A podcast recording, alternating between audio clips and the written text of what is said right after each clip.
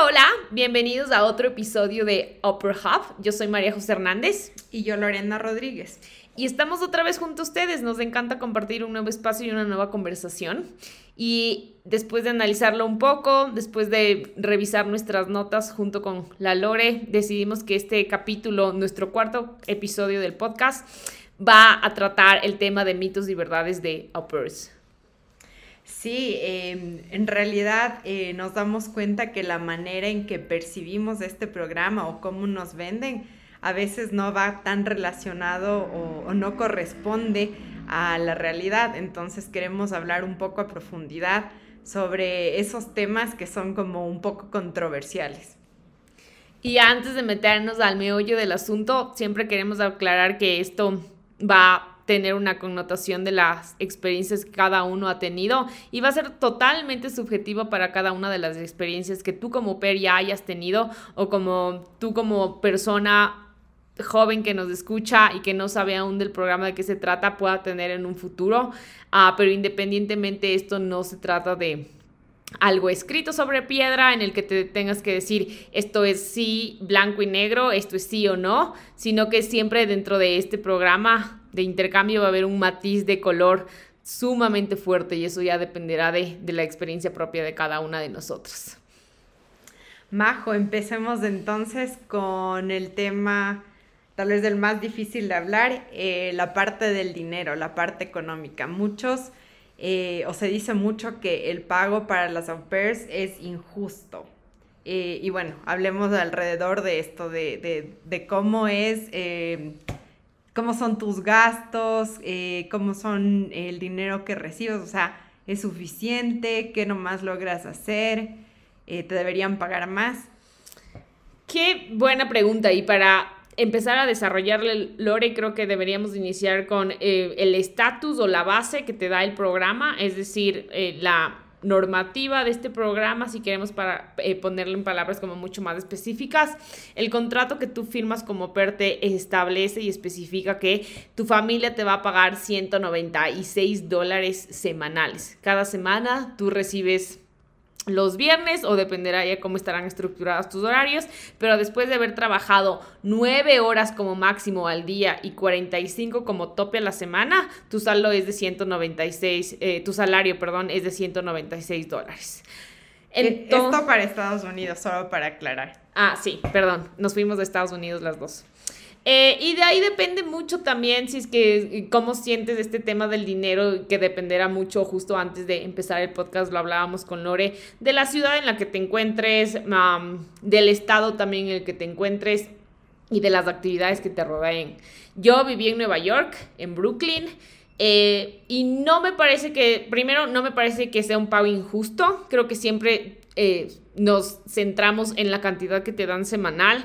Sin embargo, no pensamos que también atrás de eso eh, la familia de una u otra manera nos está pagando alimentación, nos está pagando un tema de vivienda o nos está pagando un tema de servicios básicos. Eh, en, algunas en algunas experiencias o en algunas ocasiones tu familia también te puede pagar transporte. Yo fui una de ellas, yo nunca pagué transporte, siempre me daba una Metrocar eh, ilimitada y siempre la rellenaban cada semana o a veces compartíamos con, mi host con mis hosts porque no salían a trabajar y demás, entonces siempre me decían como, no gastes en pasaje, eh, usa nuestra Metrocar. Así que mm, eh, eso dependerá mucho. Sin embargo, no sé, Lore, cómo fue en tu caso de cómo percibiste, cómo percibiste tú, si es que fue injusto o no tu salario, ¿qué crees? Eh, sí, a ver, mira, yo la verdad la relación que siempre hacía es, em, bueno, yo me fui hace muchos años atrás, a mí me redondeaban este, este salario semanal eh, a 200 dólares, entonces yo cogía netamente 800 dólares al mes. Como tú sabes, o sea, 800 dólares para nuestro país aquí en Ecuador es prácticamente lo que puedes ganar en un trabajo eh, y ni siquiera el básico, o sea, si es un poquito más, tal vez si es algo común, pero para alguien profesional, digamos, es como un salario que, que, que es muy real aquí en nuestra eh, en nuestro país. Entonces, para mí desde el principio, o sea, desde ahí yo ya le veía así como que no me parece injusto. Y después, obviamente, lo que tú dices, hay muchas cosas que, que a la final no te cobran. Como tú dices, depende mucho del lugar en el que vives. En mi caso, eh, yo viví en Maryland, que es un estado que queda al lado de, de, Washington, D.C., la capital. Entonces quedaba como a 20 minutos en, auto. Pero eh, a la vez era un poco como, como, como casas retiradas, como un lugar muy residencial. Entonces yo te decía, sí, no es que yo tenía como, por ejemplo, yo no salía a comer afuera porque no había como esta, em, esta necesidad, estas ganas de, ver el nuevo restaurante, ¿no? Es como que sí, de una que otra vez comería afuera, pero la mayoría de veces era en la casa. Y por ejemplo, como tú dices, o sea, yo comida nunca tuve que comprar, o sea, no gastaba en alimento. Eh, a mí en mi caso me daban el auto para que yo lo utilice y obviamente ellos es más, me daban la tarjeta de crédito, entonces recargaba la gasolina y no había ningún problema.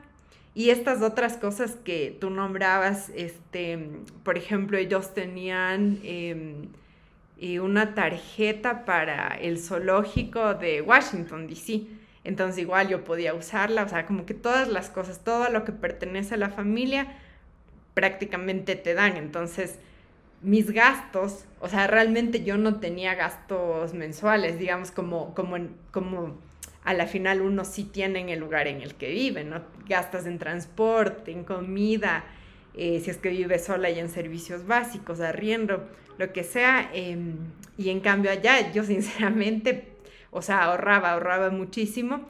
Y después em, también, por ejemplo, eh, a mí sí me llegaron a llevar a, a sus vacaciones en las que claro que sí tenía que verles a los niños, pero primero sentía que era mucho menos que, que en los días regulares, entonces sí trabajaba, pero la verdad que tenía tiempo libre. Y, y bueno, por todas estas cosas, o sea que, que a la final no te representan, o en mi caso no me representaban gastos eh, puntuales, eh, yo, o sea, definitivamente le veo que es un trato súper justo. Qué bueno, Lori, justo acabas de topar un tema súper importante de este tema de tarjetas, por ejemplo, de memberships, de membresías. Mi familia, yo viví en, en Nueva York, entonces todo el mundo sabe que en Nueva York siempre hay algo que hacer, siempre hay algo que visitar, siempre hay, algún restaurante al que ir, algo que experimentar. Eh, y también está lleno de museos, entonces mi familia era miembro de todos los museos, eh, digamos, de los más importantes de Nueva York. Me acuerdo que teníamos eh, tarjeta de membership del Met, teníamos tarjeta eh, de membresía de American Natural History Museum y de uh, Guggenheim también. Entonces yo tenía una tarjeta para obviamente llevarles a los niños cuando sería el caso entre de lunes a viernes, porque yo trabajaba de lunes a viernes, y luego la tarjeta siempre estaba a mi disposición. Entonces los fines de semana mi familia me decía como, no, ni loca vayas a pagar una entrada, nosotros tenemos tarjetas de membresía, úsala. Así que nunca gasté una entrada a un museo. Pagaba solo una cierta cantidad cuando eran exhibiciones especiales, por ejemplo. Me acuerdo que una vez eh, hubo una exhibición del hombre en la luna en el, eh, en el Met y tuve, tuve que pagar, no sé, un una cosa mínima porque ya teníamos tarjeta de membresía. Y cuando no había ningún plan, cuando todas mis amigas estaban, digamos, ocupadas o yo no tenía mucho tiempo eh, y quería despejarme un rato, siempre utilizaba eh, las tarjetas de membresía para ir al planetario.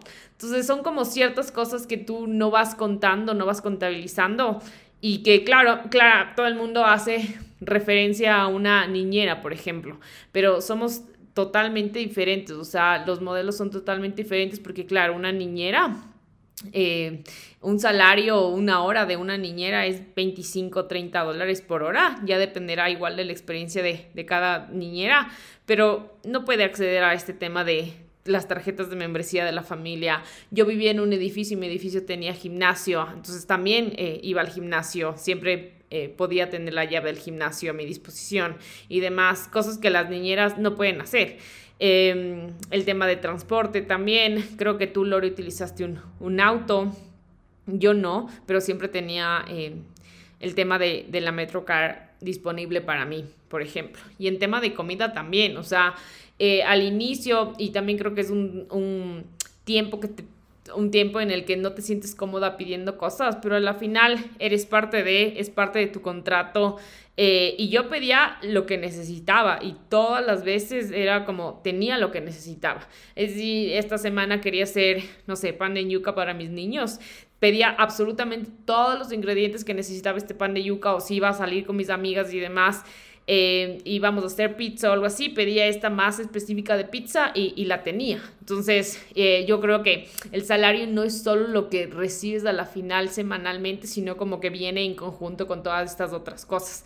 Mi familia, no sé si esto si estoy siendo imprudente en decirlo, pero mi familia ni siquiera me dejaba gastar en tema de shampoos, eh, tema de em, pads, que son toallas sanitarias, cepillo de dientes, nada. O sea, mi familia me decía como, dinos todo lo que necesites. Porque también, em, no sé si lo he conversado en otros episodios, pero nosotros íbamos a un supermercado local, digamos, del barrio y era funcionaba como algo especial, es decir, no comprábamos comida en Whole Foods porque es carísimo eh, y tampoco en Target y demás porque eh, la velocidad con la que se mueven los alimentos en esos lugares no, no es tan rápida y los alimentos no suelen ser tan frescos. Pero íbamos a un food cup, a una corporación, si se puede eh, traducir, eh, en el que nadie pagaba a nadie, es decir, como que todo se movía por un voluntariado, es decir, todas las personas de la comunidad, del barrio, iban a trabajar por cierto número de horas haciendo diferentes actividades. Una semana podía ser eh, cajera, otra semana podías estar poniendo los eh, alimentos en las perchas y demás, otra semana podías estar doblando cajas y con una tarjeta de membresía podías acceder a ese mercado y podías acceder a los precios de ese mercado. Entonces me parecía fabuloso. Eh, tenían totalmente otro sistema diferente al de Whole Foods, por ejemplo, eh, siempre comida mucho más sana, la comida chatarra siempre se colocaba en las perchas de arriba para que sea más de difícil acceso y no lo puedas coger tan comúnmente, digamos. Entonces también es como todas esas seguridades de que yo podía acceder y que una nani que puede ganar más no lo podía hacer. Entonces, en el tema de, del salario no lo veo para nada injusto desde mi punto de vista. Eh, ahora ahí me surge una pregunta, Majo, porque, digamos, tú sabías eh, previamente, antes de viajar, estas condiciones, tú en algún momento negociaste eso, o qué hubiera pasado si es que llegabas, porque a la final lo que decíamos, o sea, eh, creo que la mayoría de familias allá son bastante generosas en el aspecto económico, pero pero también, digamos, se da la posibilidad de que, de que sí haya, digamos, este abuso. Em, tú, o sea, ¿qué hubieras hecho o, negociaste este aspecto en algún momento o qué hubieras hecho si tú llegabas y yo qué sé, no te dejaban, por ejemplo, no te dejaban elegir la comida que tú querías, sino simplemente hay esto y, y si es que quieres lo consumes y si es que no, pues tú verás. Chuta, Lore, em, es un jaque mate a, a, mi, a mis respuestas ahora mismo porque la ilusión a veces hace que pierdas de perspectiva muchas cosas. O sea, yo era muy nueva en el programa, no tenía, no había escuchado experiencias de alguien anterior, entonces era temas de que no me preocupaban, me preocupaba irme en ese momento. Eh, cruzaba los dedos porque la familia a la que le estaba diciendo sí en ese momento que fue la primera familia sea buena, pero también iba con eh, la mentalidad de que va a ser buena si yo lo hago funcionar de una u otra manera. Yo siempre he creído que eh, las cosas se mueven dependiendo de, tu actitud también. Eh, entonces, de hecho, eh, esa pregunta rompió uno de mis estereotipos. Yo tenía el estereotipo de que todas las familias americanas se alimentaban mal y con comida congelada y demás. La mía nunca. O sea, comíamos lo que sobraba, eso sí, porque en mi casa nunca se botaba un plato de comida y congelábamos con, cuando hacíamos mucha comida y demás, pero esas cosas que metes al microondas o al horno por 5, 10, 20 minutos, eso no existía en mi casa. Entonces, ¿qué hubiera, o sea, no te puedo responder esa pregunta porque se me va de las manos, o sea, ni siquiera lo hubiera pensado, ¿me entiendes? Eh, tal vez me hubiera regresado antes, hubiera pedido rematch, no sé, em, no sé hasta qué punto puedo, yo soy una persona que tolera un montón, pero en algún momento yo creo que, no sé, ya no hay marcha atrás y un tema mío que seguramente lo hablaremos en el podcast, en los podcasts que vienen, es el tema de de, de, estar bien, saludable, de sentirme bien. Y en Nueva York yo el primer año engordé 8 kilos por un tema de ansiedad. Entonces ya me empezaba a ver más gordita y eso me hacía... No, o sea, me quitaba el sueño por poco. Eh, porque estaba bien, estaba en una buena familia y demás, entonces no sentía que me faltaba en ese momento. Imagínate si mis hábitos alimenticios hubieran sido diferentes y con comida que mi familia me hubiera dicho como, ok, es esto, no es nada. Tal vez hubiera eh, pedido rematch, tal vez no hubiera tenido la misma experiencia que tuve, tal vez no sé si hubiera acabado el programa tampoco. Em, o tal vez a veces digo como, bueno, me hubiera acoplado y no me hubiera quedado dos años y medio, sino solo uno. Tal vez sufriendo a veces como que, ah, ¿a qué hora se acaba esto? No sé, muy difícil. Sí, eh, sabes que, o sea, este es uno de los temas que se me hace que, em, que en términos generales casi nadie pregunta porque es como medio incómodo y de hecho, o sea, yo me acuerdo haber pensado como, ay, ¿cómo les voy a preguntar esto si es que, o sea, por ejemplo, yo en mi caso decía, yo me voy a adaptar a cualquier tipo de comida, me da igual, o sea, yo no tengo ninguna dieta restrictiva ni nada. Eso pensaba antes, pero, em, y la verdad no me acuerdo si yo llegué a topar el tema cuando estaba haciendo las entrevistas con mi familia, que creo que sí, porque me acuerdo que una de las familias que no elegí, o sea, me acuerdo su respuesta, entonces me parece que sí lo pregunté y creo que lo hice porque eh, me di cuenta que aunque la comida es algo que, o sea, lo tomamos un poco por sentado, eh, yo como, bueno, les comentaba en capítulos anteriores, em, yo antes de ir como per había ido en este otro programa de, de, de, de trabajo de verano. Entonces, eh, recuerdo que a pesar de que éramos, o sea, ahí vas y compartes como tu habitación con alguien y, me acuerdo un caso súper específico que eran dos chicas de aquí mismo, de Ecuador, de Quito, eh, fueron roommates y, o sea, hubo un momento en que se armaban peleas por la comida. Entonces, claro, yo ahí me di cuenta, dije, sí, o sea, una cosa es cuando tú estás en tu casa súper cómoda, lo que sea, al final aquí tienes tu familia y todo, que, no es que te vas a morir de hambre ni que, ni que te van a negar la comida que tú quieres, ¿no?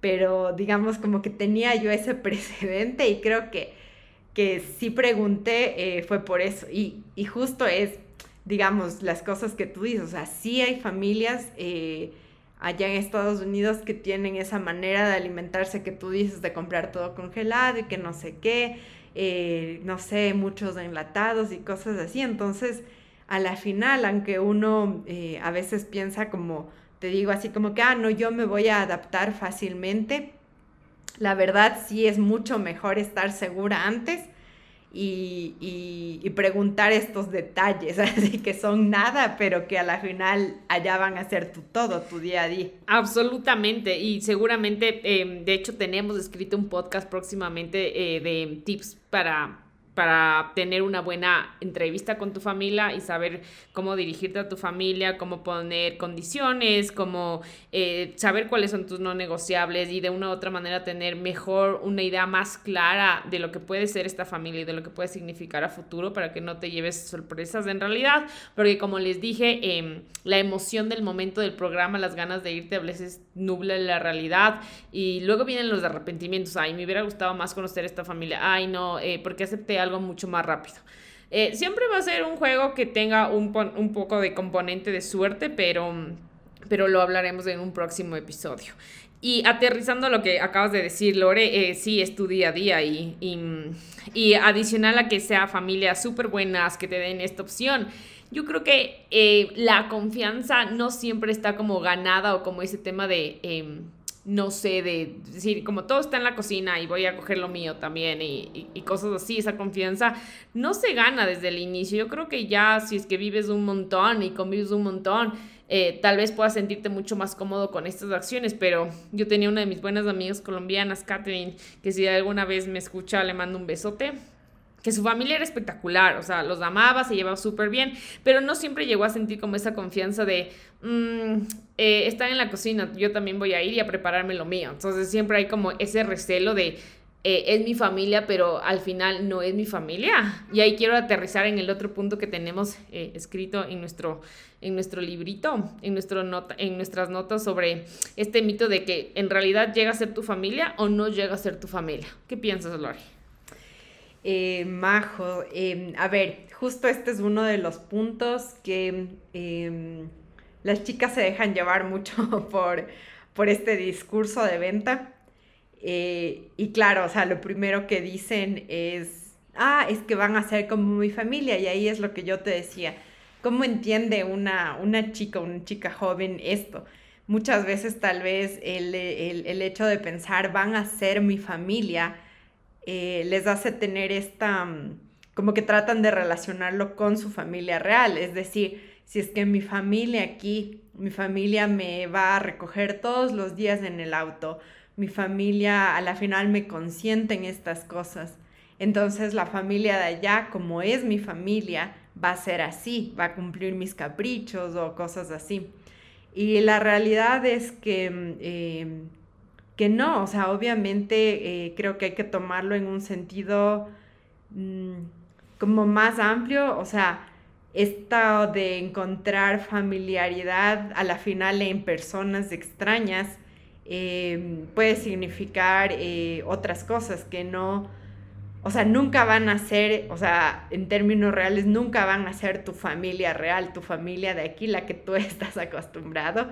Pero yo creo que sí, como tú dices, con el tiempo, sí se puede construir esta familiaridad en la que tú em, tienes cierta confianza en ellos, eh, sabes que, que, yo que sé, que te van de cierta manera a proteger en ciertos aspectos, que, no estás sola, o sea, más que nada es eso, como hacerte sentir que no estás sola.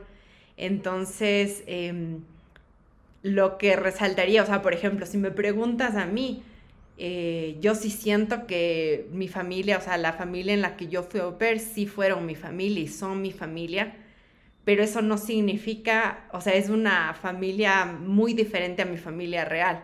O sea, yo no tengo el mismo tipo de confianza con ellos, no les voy a contar el mismo tipo de cosas, pero sí sé que son alguien, son, son como un grupo especial para mí. Eh, son más allá que amigos, em, pero eh, esa familiaridad, entonces yo más bien lo, lo calificaría así como que se logra una familiaridad, pero no son tu familia. Sí, buen punto, porque, a ver, primero yo creo que no deberíamos saltarnos y perder el foco de que tú llegas a ser un trabajador primero. O sea, yo creo que em, construir ese, ese puente entre ser trabajador y ser parte de la familia o alguien súper allegado, porque, claro, por temas culturales tenemos un abismo de diferencia. Eh, un abismo de diferencia de saber qué cultura es mejor, qué país es mejor, porque sí, porque no. Entonces yo creo que no puedes saltarte primero el tema de decir, ok, soy un trabajador eh, y quiero demostrar lo mejor de mí en ese tema de experiencia, de trabajador, y con eso ir estructurando tu relación familiar. Es decir, yo a veces hacía cosas que no me correspondían, pero porque yo soy así, siempre me gusta como ayudar a la gente, dar como mi milla extra, porque de una u otra manera sentía que la familia se estaba ganando eh, hacer esas cosas que no siempre me, me, me, competían, como por ejemplo eh, ir a ver algo en el Food Cup, ¿ya? Eh, nunca pude trabajar, me hubiera encantado trabajar en el Food Cup, pero el contrato de oper no, no lo permitía, entonces mi familia siempre era muy, muy recta en ese sentido.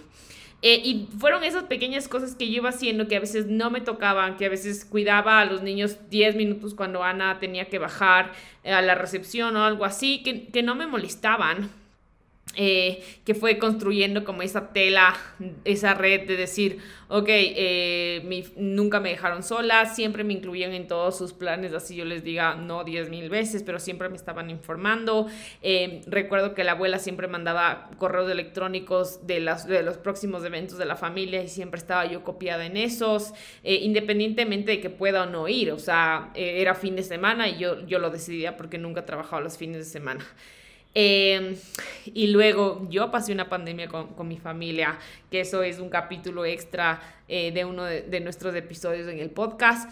Eh, y viviendo esa realidad, creo que nuestra relación es, fue mucho más cercana, fue mucho más verdadera, fue mucho menos eh, programado, planteado decir, necesito, eh, necesito estar bien y sonriente nueve horas y cuando entrego a los niños ya puedo cambiar mi, mi mood, mi estado de ánimo.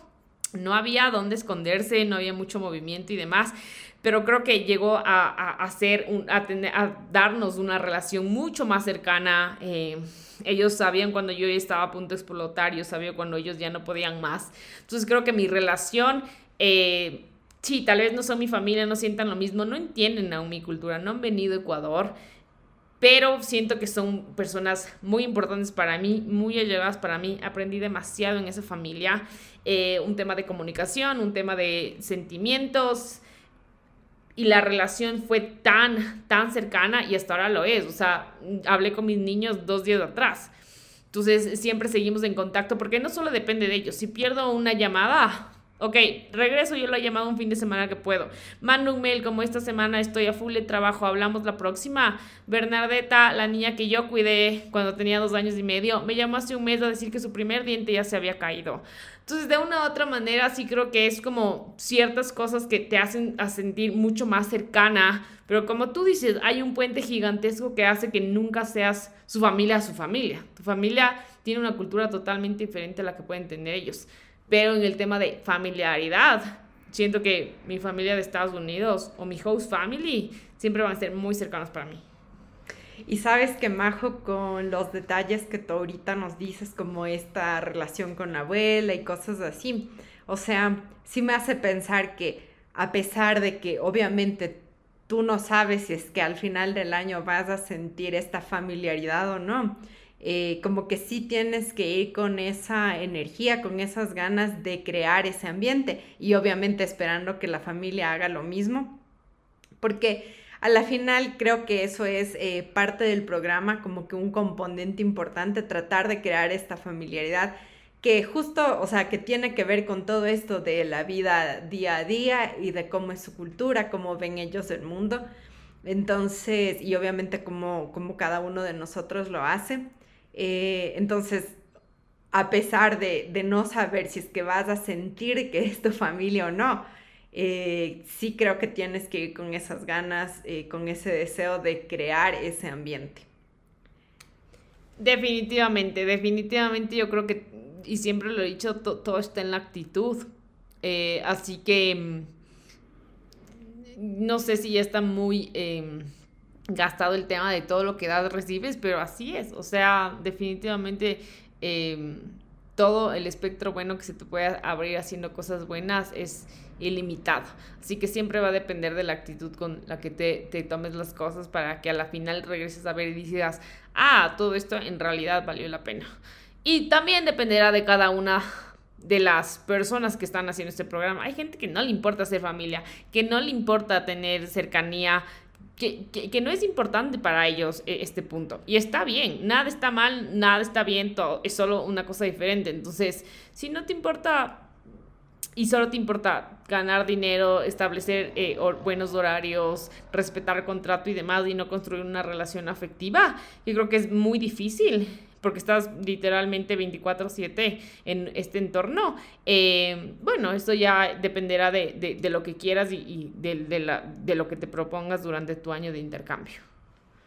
Y ahora uniendo a este tema de la familia, eh, entremos al tercer tema, que sería el tercer mito, digámoslo así, que es esta parte de el trato como, como em, muchas personas, o sea, o se pueden ver casos en los que se siente que una au pair es explotada.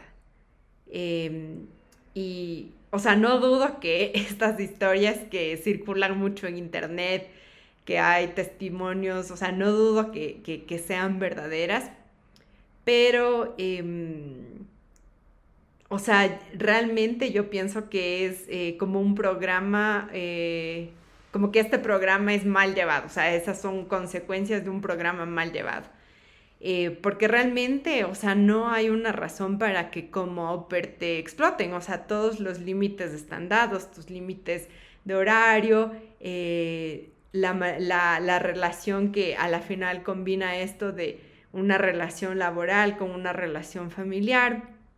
Este es un programa obviamente legal en, bueno, en este caso nos centramos siempre más en Estados Unidos porque es donde nosotras vivimos la experiencia. Entonces son programas legales que, que tienen todas las leyes en orden, que tienen organizaciones atrás. Entonces realmente yo no, no veo eh, como motivos para que un au pair sea explotado. Yo tampoco, em, aunque a veces sí o puedo dar ese criterio em, desde mi punto de perspectiva y desde mi eh, subjetividad de que apliqué este programa ya teniendo una edad, 26 años. Eh, como lista para el deadline entre puedo irme o no puedo irme. Y a veces también creo que la ilusión y demás no te hace... No, no toda la gente lee sus contratos. ¿Te has dado cuenta? Que no toda la gente lee en lo que se está metiendo y es como, ay, sí, seguro no pasa nada, y sí, eh, siempre voy a tener una buena experiencia y demás. Y a veces em, esta eh, buena fe, digámoslo así, te hace cometer varios errores.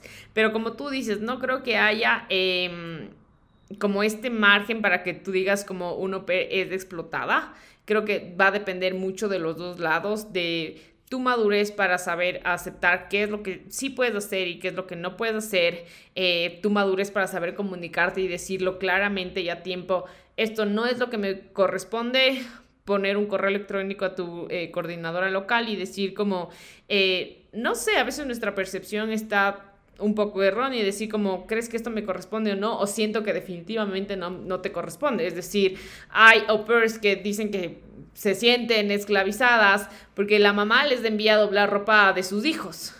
Pero si te pide algo que está relacionado con los niños dentro de tu horario de trabajo, cuando tú no estás con los niños y tus niños están en la escuela, si eso no se ha fijado como parte de tu horario, está bien que te lo pidan, es parte de tus actividades. Cualquier actividad que esté relacionada con tus, los niños que estás cuidando es parte de tu trabajo. Ahora, si mi host mom me viene a decir como, ah, por favor, no vamos a estar eh, cocina para los seis que somos. Es como, ¿qué? No, o sea, eso no puedo hacer porque eso no está estipulado en tu contrato, no está dentro de actividades de los niños y tú no eres una chef, eres un au. Entonces tienes que aprender bien a diferenciar qué sí puedes hacer y qué no puedes hacer. Pero en el contrato yo creo que lo especifica. Y también no quedarse calladas, o sea, a pesar, digamos, de lo mucho que yo, o sea, que disfruté mi año como au y que me gusta el programa y todo, la verdad es que yo siempre tuve claro que si es que llegaba a pasar, digamos, alguna de estas cosas súper extremas, yo qué sé, de de abuso laboral o lo que sea, cualquier situación. O sea, simplemente yo hubiera dejado el programa y listo. Porque, eh, como tú dices, bueno, por un lado, primero tal vez no leen bien el, y no solo el contrato, sino el fondo del programa, porque se dejan llevar mucho por, por las cinco frases de venta, yo que sé, aprende inglés, se, la, se parte de una familia en el extranjero, eh, viaja y conoce nuevos lugares. Entonces, como que todas estas frases de publicidad son las únicas que se les quedan a muchas personas. Y después, claro, entonces, no sé, o sea, como que se dejan envolver mucho por esto y prácticamente piensan, ah, me voy de vacaciones un año. y, y, obviamente no, no, no, es, no es el caso. Entonces, sí, primero, obviamente, están muy seguras de cómo funciona el programa, cuáles son los límites y luego, este, en base a eso mismo, no tener miedo de decir, porque eh, las familias allá también, eh, si bien tal vez algunas pueden justo em, tratar de aprovecharse de estos, de, de esta inseguridad de las personas o de que están en una nueva cultura, puede haber casos así, pero aunque los haya, o sea, desde el día uno, eh, creo que es importante uno poder establecer los límites. O sea, obviamente eh, no, dejarse llevar por las emociones y yo qué sé, ponerte a llorar o ponerte, o sea, inmediatamente como que ese tipo de reacciones, ¿no? Que claro que tal vez sí tiene que ver, como tú dices, con la madurez. Pero mm, simplemente saber llevar las cosas, saber reclamar desde el primer día y obviamente no ver a este programa como un salvavidas de que tengo que aguantarme todo, tengo que quedarme todo este tiempo. No, o sea, tú te vas con un, eh, con un objetivo claro y si es que no se está cumpliendo, o sea, simplemente busca otras opciones, o sea, tu familia de verdad está aquí y tú tienes que apoyarte en realidad en, en esa en la familia que tú tienes aquí, en las cosas que tienes aquí y seguir con tu vida. O sea, es una parte de tu vida que obviamente quieres que funcione, pero si es que por mala suerte se puede decir, te tocó una cosa, o sea, increíble y, no lograste hacer rimayo o lo que sea, pues vuelve a tu vida normal, o sea, tampoco pasa nada. Y aquí creo que es una buena oportunidad para hilar fino también, porque eh, yo recuerdo claramente que en tus actividades te dicen pon eh, los platos de tus niños en el dishwasher, ¿ya? Pero no tienes que olvidar que primero, ok, eres un trabajador, entonces sabes qué necesitas hacer y qué no. Pero segundo, tienes que tener esa capacidad empática de decir, ok, esto no me pertenece, pero soy parte de esta familia. Es decir, como no puedo solo poner dos platos de los niños cuando ceno con ellos y cuando de una u otra manera necesito de dar una mano y poner el dishwasher todos, porque ahí ya no estoy siendo trabajador, ahí yo me estoy sintiendo parte de la familia. Es decir, yo puse el dishwasher, lavé los platos 40 mil veces y no, no lo sentí como que era una explotación laboral porque siempre me decían, no, no es tu trabajo. Oye, muchas gracias, sé que no era parte de tus eh, labores poner el dishwasher y correr el dishwasher o lo que sea, pero te lo agradezco. Ah, pero sin embargo, ahí actuaba desde mi percepción como miembro de esa familia. Eh, y ah, hubo algún tiempo en el que se acostumbraron a que yo lo haga y dejé de hacerlo y dejé de hacerlo y nunca me reclamaron por dejar de hacerlo. Entonces creo que a veces sí necesitas tener esa, esas dos percepciones súper claras de, ok, cuando estoy, eh, estoy em, en el puesto, en el papel del trabajador y cuándo puedo ser empático y ponerme en el puesto de parte de esta familia. Exacto, Majo. Y bueno, ya para ir concluyendo este episodio, eh, creo que como enseñanzas, digamos, podríamos sacar que primero tienes que conocer perfectamente cuál es el programa, eh, cuáles son las condiciones, qué dice el contrato, para que tú puedas estar seguro y puedas reclamar o, eh, o a la final vivir la experiencia como es, este, sin tener dudas de cuáles son los límites, de qué implica ciertas actividades y que no. Eh, después de estar muy abierta para eh, mezclar esta mezclar a la final estas dos eh, facetas que van a ser la laboral y la familiar, que por obvias razones de estar viviendo ahí con la familia, pues no las puedes separar. Y, y después ver al programa como, como lo que es una parte de tu vida, no un salvador, no el sueño dorado, eh, que obviamente también ya vamos a, hablar en otros episodios de si todo es color de rosas o no. Em, entonces yo la verdad eso le vería como enseñanzas majo. Lore, no tengo nada más que contar. Bueno, no, sí, que mm, ah, no nos dejemos llevar como de esas frases vendedoras que has dicho durante el episodio, de eh, esta oportunidad para volverte bilingüe, porque puede ser que sí, puede ser que no, mucho dependerá de tus esfuerzos, o es la oportunidad para que tengas una green card. No todo el mundo se va por eso. Y el otro día tenía terapia y hablaba con mi psicóloga y le decía que hice dos años y medio de UPER. Y me decía, claro, eh, los años de UPER son como súper cortos, porque no toda, o sea, no toda la vida puede ser UPER por eso esos intercambios son como un año, dos años eh, y ya. Entonces, eh, que te puede dar muchas oportunidades de abrir muchas puertas y demás, siempre va a, depender de, lo que hagas, de la actitud con la que le pongas al programa, le pongas a la vida, pero yo sí creo que siempre tienes que pensar eh, no solo como lo per trabajadora, sino como también lo per que em, quiere tener una buena relación con su familia, lo per que em, tiene eh, este grado de empatía con la gente y se siente parte del hogar.